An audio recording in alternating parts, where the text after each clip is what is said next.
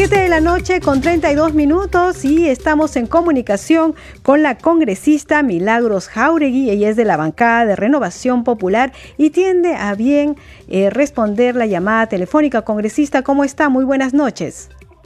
Buenas noches, Danitza. Feliz de estar conectada contigo y con toda tu audiencia. Sí, congresista, hace unos minutos se ha aprobado en el Pleno del Congreso un proyecto, un proyecto de su autoría, que significa que proponen de declarar interés nacional la modernización de la infraestructura y el equipamiento del Instituto Nacional de Salud del Niño, que vamos a decir es el Hospital del Niño, ¿verdad? Así es, es el Hospital del Niño. Yo hice una visita inopinada hace dos meses y corroboré algo que es desastroso la infraestructura del hospital está a punto de caer. Ya la municipalidad de Lima y eh, fueron vieron y realmente emitieron un documento que es casi no habitable, está en peligro, eh, ponemos en peligro la vida de los niños y de los doctores.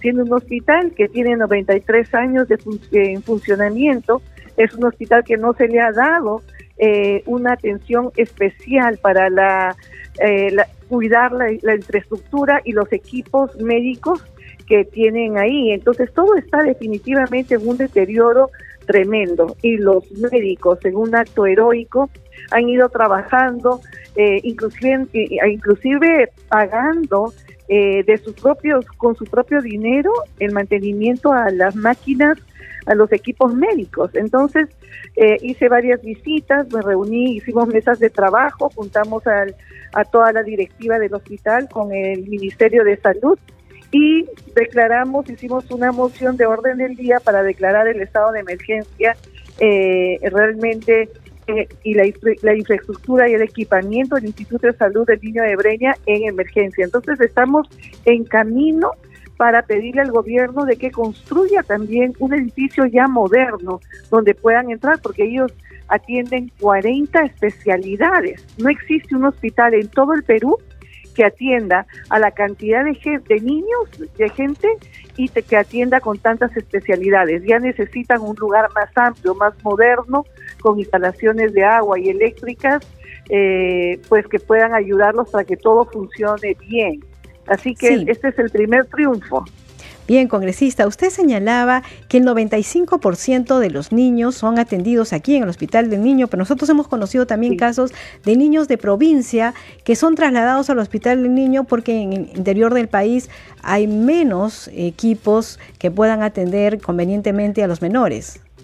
Sí, tú sabes que en provincias no tenemos, por ejemplo, oncología infantil y tampoco tenemos neonatólogos. Es impresionante el abandono que hay para poder ayudar a los niños.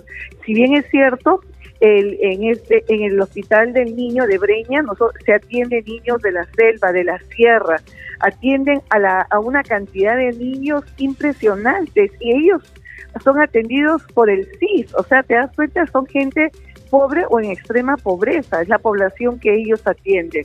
Entonces yo necesito realmente ayudarlos para que el mismo gobierno pueda a, construirles un, un, hospital grande, ya que ellos atienden a una gran cantidad de la población peruana. Son 29, eh, mira, de 30, de, eh, somos una población y ellos son atienden a la mayor cantidad de población, porque niños menores de 18 años estamos hablando ahorita de un porcentaje del 30% de la población nacional. Sí, congresista, usted decía que es el primer triunfo. ¿Qué viene después de que el Congreso eh, aprueba declarar de necesidad pública? ¿Cuál es el siguiente paso? El siguiente paso es trabajar el presupuesto para que eh, como ya en agosto se presentan pues y se ven los presupuestos, entonces extendemos, estamos desarrollando y los estamos ayudando a ellos a desarrollar todo el presupuesto del daño que, que se necesita para poder corregir el daño en el que se encuentran. Así que ahorita es preparar y trabajar el presupuesto. Sí, nosotros vimos que han estado en la galería invitados, por supuesto, los, los doctores, los médicos, los integrantes del Hospital de Niño estaban muy emocionados, pero entiendo que todo proyecto tiene que tener un sustento técnico, ¿verdad? ¿También los están apoyando en esto? Sí, sí, hay todo un grupo técnico que está haciendo todo y desarrollando todo este proyecto. Y la bancada Renovación Popular, eh, dirigida por nuestro vocero principal, que es el almirante Jorge Montoya, más todo el equipo, estamos ah, ayudando para que tengan toda la documentación, para que tengan todos los, todo lo específico, todos los presupuestos para poder ser presentados en el mes de agosto. Sí, congresista, usted eh, siempre ha estado pendiente de todos los proyectos en favor de la niñez. Ya la legislatura culmina el viernes. Usted podría decir que haciendo un, breve balance, yo sé que estamos en pleno, no le quito más tiempo, pero haciendo un rápido balance, eh, ¿podría decir que se ha eh, legislado en favor de la niñez? No como hubiera sido el deseo de nuestros corazones, porque básicamente yo he presentado desde el mes de noviembre, por ejemplo, tengo la ley para proteger al niño por nacer y es un proyecto que no lo han querido tocar. Hay proyectos que yo he presentado, pero y, que otras personas han presentado, pero que desafortunadamente no hemos tenido la dicha de hacer puestos en pleno.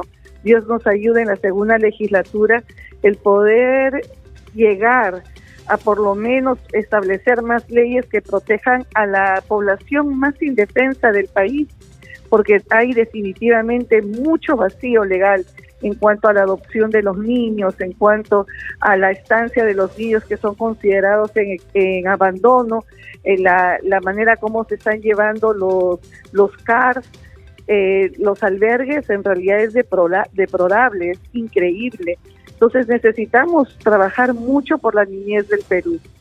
Bien, congresista, nosotros vamos a seguir en contacto, por supuesto, para conocer el trabajo del Parlamento dirigido justamente a proteger a la niñez. Muchísimas gracias por atender la llamada. Muy buenas noches. Muchísimas gracias a ustedes. Que Dios los bendiga. Adiós.